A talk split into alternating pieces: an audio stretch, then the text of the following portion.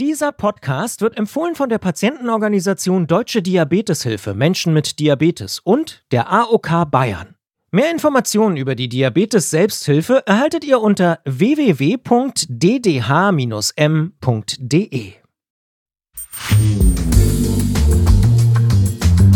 Der Zuckerdetektiv. Der Diabetes-Podcast von gesundheithören.de und der Apothekenumschau.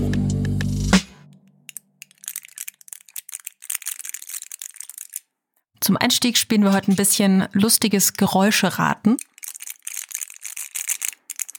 Habt ihr das Geräusch erkannt? Ich kann ja mal einen anderen Winkel noch nehmen, vielleicht äh, den. Ja, genau, also vielleicht habt ihr es erkannt. Das Ganze war das Rascheln oder Knistern von einer Packung Tabletten. Weil wer Diabetes hat, der nimmt ja in einigen Fällen Tabletten, um den Blutzucker in den Griff zu bekommen. Aber mich hat interessiert, ob die noch bei was anderem helfen können. Und damit herzlich willkommen zum Zuckerdetektiv. Mein Name ist Sabine Pusch und ich bin Gesundheitsjournalistin. Und ich freue mich sehr, dass ihr wieder mit dabei seid. Bei dieser Folge, unserem heutigen Zuckerdetektivfall, hat mich meine Kollegin Helena Salamon unterstützt. Und sie wird später auch noch eine wichtige Rolle spielen. Jetzt aber zum eigentlichen Thema. In dieser Folge wird es um Medikamente gehen, die bei einer Sache helfen sollen, die für viele mitunter so der erste Schritt ist, um den Diabetes in den Griff zu bekommen. Das Abnehmen. Neben gesünderer Ernährung und mehr Bewegung ist das ja oft so der erste Schritt, um den Blutzucker in den Griff zu bekommen. Und auch das, was einem alle Experten raten. Aber viele werden wissen, wie schwer es ist, einfach mal abzunehmen. Und die Idee nach kleinen Helferchen, also Medikamenten, einer Pille, die man einfach mal so einschmeißt, das klingt natürlich schon verlockend. Deswegen wollte ich wissen, welche Medikamente gibt's denn für Diabetikerinnen und Diabetiker, um wirklich Gewicht zu verlieren? Denn Spoiler, ja, es gibt sie. Und wie wirken sie denn und wann sind sie sinnvoll? Das habe ich für euch herausgefunden. Und daher kommen wir jetzt zur Spurensuche. So, erster Schritt, ganz professionell, Suche über Google. Das läuft hier auch nicht anders als in jedem anderen Detektivbüro. Und da springen einem dann direkt Schlagzeilen ins Auge wie ein Diabetesmedikament lässt Pfunde purzeln oder Rekorderfolg beim Abnehmen durch Diabetesmedikament. Und dieses Diabetesmedikament, von dem Sie alle schreiben, ist ein Medikament mit dem Wirkstoff Semaglutid. Ja, da habe ich erstmal ganz altmodisch ins Lehrbuch geschaut, was dieser Wirkstoff eigentlich ist. Dieses Semaglutid gehört zu den, Achtung, kompliziertes Wort, Glucagon-like Peptid-1-Agonisten. Okay, GLP-1-Agonisten in kurz. Das heißt, dieser Wirkstoff ahmt einen körpereigenen Bodenstoff nach, und zwar das Hormon GLP-1. Was dieses Medikament sehr gut kann, das sind zwei Sachen. Zum einen hilft es dabei, dass der Blutzuckerspiegel runtergeht und zum anderen hilft es dabei, dass wir schneller satt werden. Wie das allerdings genau geht, da habe ich dann doch besser eine Expertin gefragt, nämlich Antje Weichert. Sie ist Leiterin eines Diabeteszentrums in Magdeburg und arbeitet seit 20 Jahren als Diabetologin. Also erstmal, was ist Semaglutid eigentlich genau und wieso sinkt der Blutzuckerspiegel, wenn ich es einnehme? Diese beiden Fragen hat sie mir am Telefon beantwortet.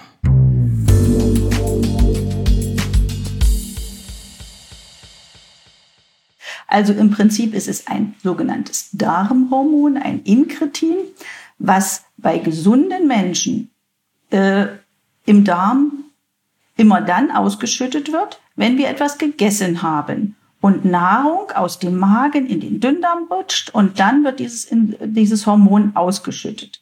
Das bewirkt, dass es ein Signal an die Bauchspeicheldrüse gibt, jetzt und nur jetzt, wenn Nahrung in dem Magen gelangt ist, Insulin ausschütten. Also nicht den ganzen Tag Insulin powern. Und das ist häufig das Problem bei Menschen mit Typ 2 Diabetes, dass also dieses äh, Insulin-Ausschüttungssignal äh, ähm, verstummt ist. Das heißt dadurch, dass ähm, bei erhöhten Blutzuckerwerten die Bauchspeicheldrüse den ganzen Tag Insulin produzieren muss, um den äh, Blutzuckerspiegel in den Ziel, in den Normalbereich zu senken, hat die überhaupt keine Reserven mehr, um auf äh, Anforderungen nochmal zusätzlich Insulin auszuschütten. Und das ist natürlich ein Problem, weil ihr wisst vielleicht schon, der Körper braucht das Hormon Insulin, um den Zucker im Blut zu verwerten, sprich in die Zellen zu lassen. Und mit dem Wirkstoff Semaglutid bekommt die Bauchspeicheldrüse ein ganz eindeutiges Signal, wann der Körper das Insulin braucht. Aber, und das ist jetzt wichtig für unsere Folge, Semaglutid hilft eben auch, um Gewicht zu verlieren. Hier nochmal Antje Weichert. Das Hormon macht aber auch noch was anderes. Es verlangsamt die Magenentleerung. Dadurch werden wir schneller satt. Das heißt, wir schaffen nicht mehr die drei Schnitten, die dort auf dem Teller liegen, sondern nur noch eine. Und gleichzeitig gibt es ein Signal an unsere Sättigungsrezeptoren im Gehirn. Achtung, Nahrung eingeworfen, du bist satt, nichts mehr einwerfen. Und das ist natürlich ein sehr guter Effekt, um Patienten in ihrem Essverhalten, was bei Typ 2 Diabetes häufig auch gestört ist, nämlich die Sättigung kommt zu spät, ähm, zu unterstützen. Und viele Patienten sind natürlich hochglücklich, wenn man ihnen ein solches Medikament aufschreibt, weil sie auf einmal schneller satt sind, weniger essen und das erste Mal mit einem Diabetesmedikament auch erlebbar an Gewicht abnehmen. Ja, jetzt wollte ich natürlich wissen, was das genau bedeutet, erlebbar an Gewicht abnehmen. Und deswegen habe ich nochmal in Studien geblättert. Und habe ich herausgefunden, im Schnitt nimmt man so etwa vier Kilo ab, während man das Medikament nimmt. Und das wiederum deckt sich auch ungefähr mit dem, was Antje Weichert bei ihren Patientinnen und Patienten beobachtet hat. Die nehmen nämlich im Durchschnitt zwischen 5 und sogar 15 Kilo ab, je nachdem, welches Medikament oder welche Medikamente sie noch dazu haben. Und neben Semaglutid gibt es noch weitere Wirkstoffe, die zu den GLP-1-Agonisten gehören. Zum Beispiel Dulaglutid, Exenatid, Liraglutid. Aber keine Sorge, das muss man sich jetzt nicht alles merken. Ich wollte es nur mal erzählt haben. Ja, leider gibt es eben auch Nebenwirkungen, wie das halt oft so ist. Vor allem am Anfang kann es durch dieses verzögerte Magenentleeren, das ja dann wiederum dazu führt, dass man länger satt ist oder schneller satt wird, kann es zu Völlegefühl, zu Übelkeit und zu Erbrechen kommen. Und deswegen muss man langsam anfangen und die Dosis steigern. Das geht ganz gut mit Spritzen. Mit Tabletten hat man da noch keine Erfahrung, hat mir Antje Weichert gesagt. Aber, und das ist wichtig zu wissen, man muss das Medikament langfristig spritzen. Die Botschaft ist tatsächlich, wenn sich diese Medikamente als wirksam erwiesen haben, sollte man sie tatsächlich lebenslang beibehalten, solange es keine Gegenanzeigen gibt oder Situationen, wenn man dann nun möglicherweise, unglücklicherweise irgendeine konsumierende Erkrankung, zum Beispiel eine Krebserkrankung entwickelt, dann würde man diese Medikamente absetzen. So, das ist jetzt mal eine Art von Medikament gewesen, aber das muss man sich halt spritzen.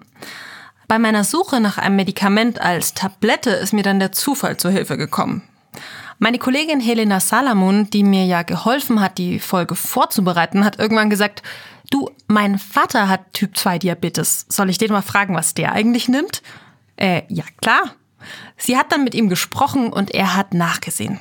Da steht hier Dapagliflozin. Also laut Beschreibung, das Zucker wird durch Urin ausgeschieden und durch diese Medizin, dann kriege ich auch eine Gewichtabnahme.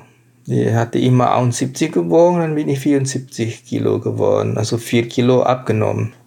Den Zucker einfach wieder auspinkeln, das klingt ja echt nach einem Wundermittel. Schon mal für euch zur Einordnung. Helenas Papa nimmt ein Medikament mit dem Wirkstoff Dapagliflozin. Das gehört zur Medikamentengruppe der Glyphlozinen oder auch SGLT2-Hämmer. Wie dieses Medikament wirkt, das habe ich natürlich nochmal Antje Weichert gefragt. Normalerweise bei normalen Blutzuckerwerten äh, haben wir keine Zuckerausscheidung im Harn. Nun hemmen die Glyphlozine ähm, in der Niere ähm, einen äh, Stoff, der äh, normalerweise dafür sorgt, dass kein äh, Zucker im Harn ausgeschieden wird, sondern im Körper zurück aufgenommen wird. Und indem die das hemmen, wird jeden Tag mit der Einnahme eines Glyphlozins so etwa 70 bis 80 Gramm Zucker im Harn ausgeschieden. Das sind etwa 300 Kilokalorien. Und wenn ich die nicht nachfülle, also insbesondere auch keine zuckerhaltigen Getränke trinke und die 300 Kilokalorien dem Körper jeden Tag verloren gehen, habe ich also erstmal einen moderaten Energieverlust. Das heißt also, ich nehme ab, weil ich dem Körper Energie wegnehme. Mehr als diese 300 Kilokalorien kann man aber nicht einsparen und das entspricht so in etwa einem Croissant. Ich habe Antje Weichert dann gefragt, ob das heißt, dass man einfach nur das komplette restliche Leben dieses Medikament nehmen muss, um Kalorien zu sparen. Aber da hat sie meine Euphorie dann ein bisschen gedämpft. Nein, unser Körper hat sich daran gewöhnt, sich natürlich zu wehren, wenn wir Gewicht abnehmen, weil das, das ist also eine Störung unserer Homöostase. Und es ist also so, dass ich nach einer Gewichtsabnahme die allein durch das Medikament so etwa zwei bis drei Kilogramm beträgt, ein Gleichgewicht einstellt. Also der Körper wehrt sich dann gegen eine weitere Gewichtsabnahme. deswegen ist es ja auch so schwer, an Gewicht abzunehmen, weil der Körper immer auf Erhalt des Gewichts getrimmt ist. Wir sind ja noch in unseren Steinzeitgenen diesbezüglich verhaftet, wo es hieß, Bewegung garantiert, Essen vielleicht. Heutzutage ist es leider umgekehrt. Wir leben im Schlaraffenland. Essen garantiert, Bewegung vielleicht. Ja, und was man dazu jetzt noch wissen muss, ist, dass diese zwei bis drei Kilo nicht nur Fett sind, also man nimmt auch Wasser ab. Der Grund dafür ist, dass Zucker Wasser mit sich zieht. Deswegen scheiden die Nieren auch mehr Urin aus als sonst. Diese Glyphlozine haben also eine leicht entwässernde Wirkung auf den Körper. Und deswegen müssen manche Patienten hier aufpassen, dass sie viel trinken, damit sie eben nicht austrocknen. Aber diese Wirkung, die kann sogar einen Vorteil haben. Wenn ich einen erhöhten Blutdruck oder eine Herzschwäche habe oder auch eine Nierenfunktionsproblematik, wirkt dieses Medikament auf all dies günstig, indem es blutdrucksenkend, herzentlastend, gewichtsreduzierend und blutzuckersenkend ist. Also man schlägt sozusagen mindestens vier Fliegen mit einer Klappe. Nun würde man sagen, ist ja alles prima, dann sollte das doch jeder Medik Patient äh, als Medikament der zweiten Wahl bekommen. Aber dann hat mir Antje Weichert noch erzählt, dass es doch einen Nachteil gibt. Der ist bei Frauen ein bisschen ausgeprägter als bei Männern. Und zwar durch dieses Anzuckern des Harnes muss man sehr gut auf eine gute Genitalhygiene achten. Ich sage immer, achten Sie darauf, dass es nach dem Toilettengang trocken ist im Höschen. Warum? Es kann durch dieses äh, Zuckermilieu des Harns gehäuft zu Urogenitalinfekten, also sprich zum Pilz im Genitalbereich kommen. Das ist beherrschbar. In der Regel gebe ich dem Patienten gleich ein, Rezept für eine entsprechende Salbe mit, dass er im Fall des Falles reagieren kann. Wie gesagt, bei Männern etwa in fünf Prozent der Fälle, bei Frauen etwa in zehn Prozent der Fälle. Also die gute Botschaft ist, zu 90 Prozent wird das Medikament vertragen, wenn man über die Nebenwirkung und die Handhabung damit aufklärt. Aber ja, Nebenwirkungen gibt's auch in diesem Fall. Dass der Papa meiner Kollegin so einen SGLT2-Hämmer bekommt, ist übrigens gar nicht so selten. Die Leitlinie, das ist ähm, eine Art Leitfaden für Ärztinnen und Ärzte, in denen das ganze wissenschaftliche Wissen zusammenfließt, diese Leitlinie empfiehlt dieses Medikament und zwar als zweites Medikament zusätzlich zu Metformin.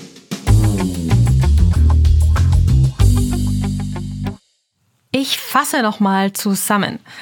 Diese beiden Medikamentengruppen, also GLP-1-Agonisten und SGLT2-Hämmer, die sind oft Teil einer typischen Behandlung und sie sind gut erprobt. Und glücklicherweise sind sie auch gut zum Abnehmen. Allerdings ist es so, und das ist jetzt wichtig, man darf die beiden nicht nehmen, wenn die Niere schlecht funktioniert. Deswegen, wenn ihr euch fragt, welches Medikament passt denn zu mir, dann sprecht mit eurem Arzt, sprecht mit eurer Ärztin und sprecht über die Nachteile, über die Vorteile, über die Wirkungen und Nebenwirkungen und wägt dann zusammen ab, welches Medikament denn für euch geeignet ist.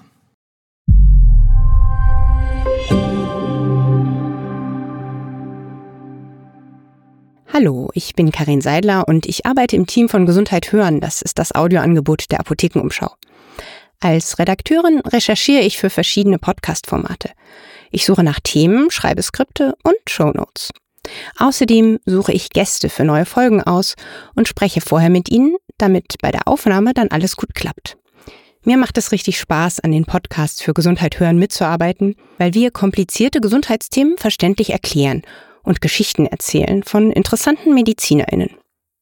Falls ihr ein Thema habt, das euch wichtig ist und das wir unbedingt in einen unserer Podcasts aufnehmen sollten, dann schreibt uns gerne an redaktion.gesundheithören.de. Und wenn ihr unsere Arbeit mögt, dann lasst uns doch eine gute Bewertung da. Ich würde mich freuen.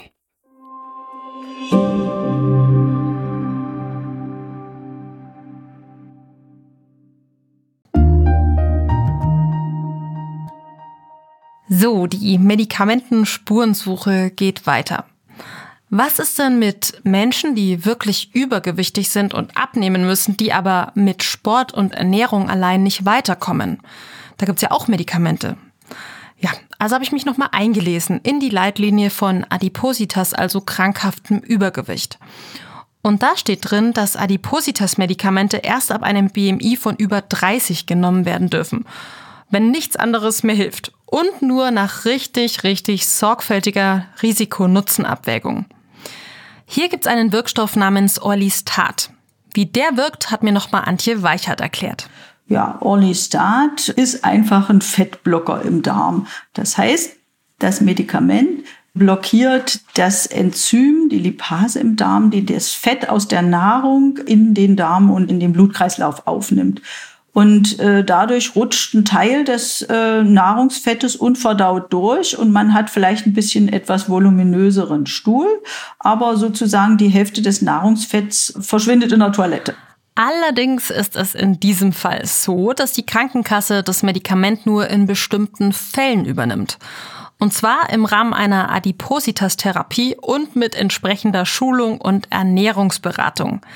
Natürlich kann man jetzt sagen, ist mir egal. Ich zahle Orlistat auch selber. Dafür muss man es nur von einem Arzt oder einer Ärztin verschrieben bekommen. Aber man sollte bedenken, dass diese Mittel ganz schöne Verdauungsbeschwerden machen und auch, dass die Wirkung trotzdem recht moderat ist, verglichen mit anderen Diabetesmedikamenten. Und wenn man es tatsächlich äh, pausenlos nimmt, kann die Aufnahme der fettlöslichen Vitamine A, D E und K beeinträchtigt sein. Äh, das heißt, man muss darauf achten, dass kein Mangel an diesen fettlöslichen äh, Vitaminen oder dadurch eine symptomatische Erkrankung entsteht. Also auch hier wieder Nebenwirkungen und Dinge, auf die man achten muss. Hm. Bei stark übergewichtigen Menschen mit Diabetes, die schon die Diabetesmedikamente nehmen, über die wir gesprochen haben, also GLP-1-Agonisten und SGLT2-Hämmer, da gab es nach einem Jahr eine zusätzliche Gewichtsabnahme von 1,9 Kilo. Hm. Nicht so viel, habe ich mir gedacht. Denkt ihr euch vielleicht auch gerade. Daher die Frage, geht da denn noch mehr mit anderen Medikamenten? In der Patientenleitlinie steht was von Naltrixon und Bupropion. Dazu nochmal Antje Weichert. Nutzen-Risiko-Verhältnis steht für mich äh, hier in keinem günstigen Verhältnis, so dass ich das äh, nicht mehr als Medikament der Wahl bezeichnen würde. Hm. Ich gehe also mal meine Checkliste durch. Naltrexon und Buprobion fallen raus. Orlistat nur in seltenen Fällen und bei starkem Übergewicht. GLP-1-Agonisten und SGLT2-Hämmer, die werden häufiger verschrieben und helfen beim Abnehmen. Aber, Stichwort verschreiben, das alles sind Medikamente, die von Ärztinnen verschrieben werden müssen. Daher dachte ich mir dann, vielleicht hilft ja die Natur. Ich habe mich also nochmal an den Laptop gesetzt und nach Naturheilkunde und Abnehmen gegoogelt. Und gefunden habe ich dann alternative Mittel wie Extrakte des Jambulbaums, Kapseln, die das Fett binden oder Mittel mit Chitosan. Die Patientenleitlinie sagt zwar, dass diese Mittel keine Rolle spielen in der Therapie von Typ 2 Diabetes, aber ich bin natürlich trotzdem neugierig. Schließlich gibt es ja auch Mittel, die man frei in der Apotheke kaufen kann, also ohne Rezept. Was es mit denen auf sich hat, das wollte ich von meiner Kollegin Dr. Lilian Reiter wissen. Sie ist Redakteurin bei der Apothekenumschau und Apothekerin.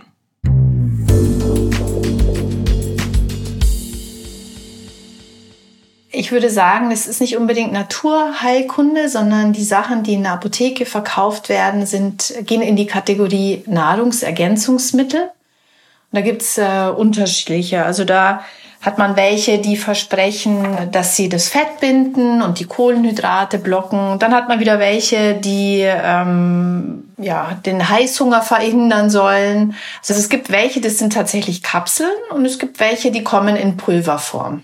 Und die rührt man dann eben nicht ins Essen ein, sondern diese, diese Pulverform, das soll eben eine komplette Mahlzeit ergänzen so dass man dann eben nichts zum Mittag isst, sondern stattdessen eben dieses angerührte Pulver verwendet.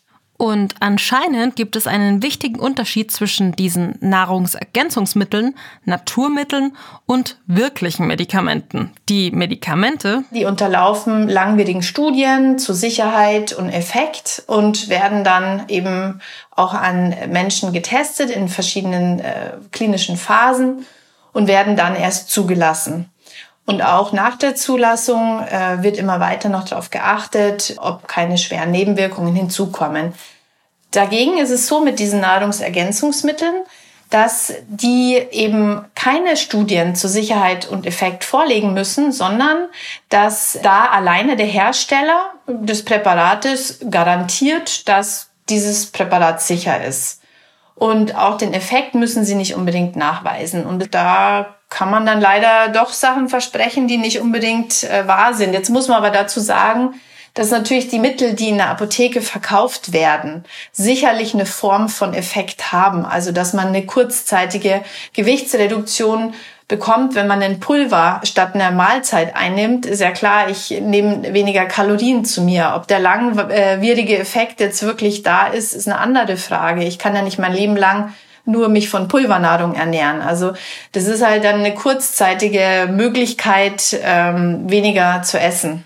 Aber für Menschen mit Diabetes ist das Ziel ja langfristig Gewicht abzunehmen, nicht mal nur in zwei Wochen zwei Kilo oder so und dann kommt der Jojo-Effekt. Bei Leuten mit Vorerkrankungen gibt's auch noch ein anderes Problem. Also solange ich eine Erkrankung, eine Grunderkrankung habe, dann kann mir keiner garantieren, dass dieses Präparat nicht irgendwie an meiner Grunderkrankung was macht, geschweige denn mit den Arzneimitteln, die ich verwende, die ich brauche, um diese Grunderkrankung zu behandeln, dass die nicht wechselwirken und irgendwie negativ darauf einwirken. Das heißt, wenn man einfach eine Grunderkrankung hat und schon etliche Medikamente nimmt, finde ich einfach das Risiko zu groß und den Effekt zu gering, äh, noch irgendwelche Mittel einzunehmen, die mir irgendwas versprechen, das sie im Zweifel nicht einhalten. Sollte man trotzdem solche Mittel nehmen wollen, dann empfiehlt Lilian auf jeden Fall mit der Ärztin oder möglicherweise auch dem Apotheker drüber zu reden. Dann kann man nämlich gemeinsam einschätzen, was es eben für Wechselwirkungen geben kann mit den Medikamenten, die man auch noch so einnimmt. Und auch wenn es um die Inhaltsstoffe geht, kann man sich in der Apotheke sicherer fühlen. Was schon äh, so ist, dass die Sachen, die in der Apotheke verkauft werden, da ähm, muss man sich nicht unbedingt Sorgen machen, dass es einem schlechter geht oder dass etwas zugesetzt ist, ähm, was unerlaubt ist zum Beispiel. Aber ein Riesenproblem mit diesen Abnehmprodukten ist ja auch das Internet. Das heißt, wenn man googelt, leider sieht man immer wieder, dass solche Kapseln, die im Internet verkauft werden, noch andere verbotene Mittel enthalten, die wirklich gesundheitsschädlich sein können. Und da gibt's keinerlei Kontrollmechanismen oder fast keine. Also Naturheilkunde ist da auch nicht das Allheilmittel. Deshalb kommen wir jetzt zum Abschluss des Falls und zur Lösung. Also, es gibt schon Medikamente auf dem Markt, die beim Abnehmen helfen. Eine Rolle spielen da vor allem einige Diabetes-Medikamente wie GLP-1-Agonisten und SGLT2-Hämmer. Und dass diese Medikamente beim Abnehmen helfen können, das ist wissenschaftlich erwiesen. Aber, und ich weiß, anders wäre es vielleicht schöner, Sie können nur einen Anstoß zum Abnehmen geben und sind einfach keine Dauerlösung. Trotzdem kann es natürlich auch motivieren, wenn man merkt, ey, da tut sich was auf der Waage. Und im nächsten Schritt sollte man dann aber schauen, wie man mit einer gesunden, ausgewogenen Ernährung noch mehr Kilos verliert und dann im zweiten Schritt mit mehr Bewegung auch das Gewicht hält.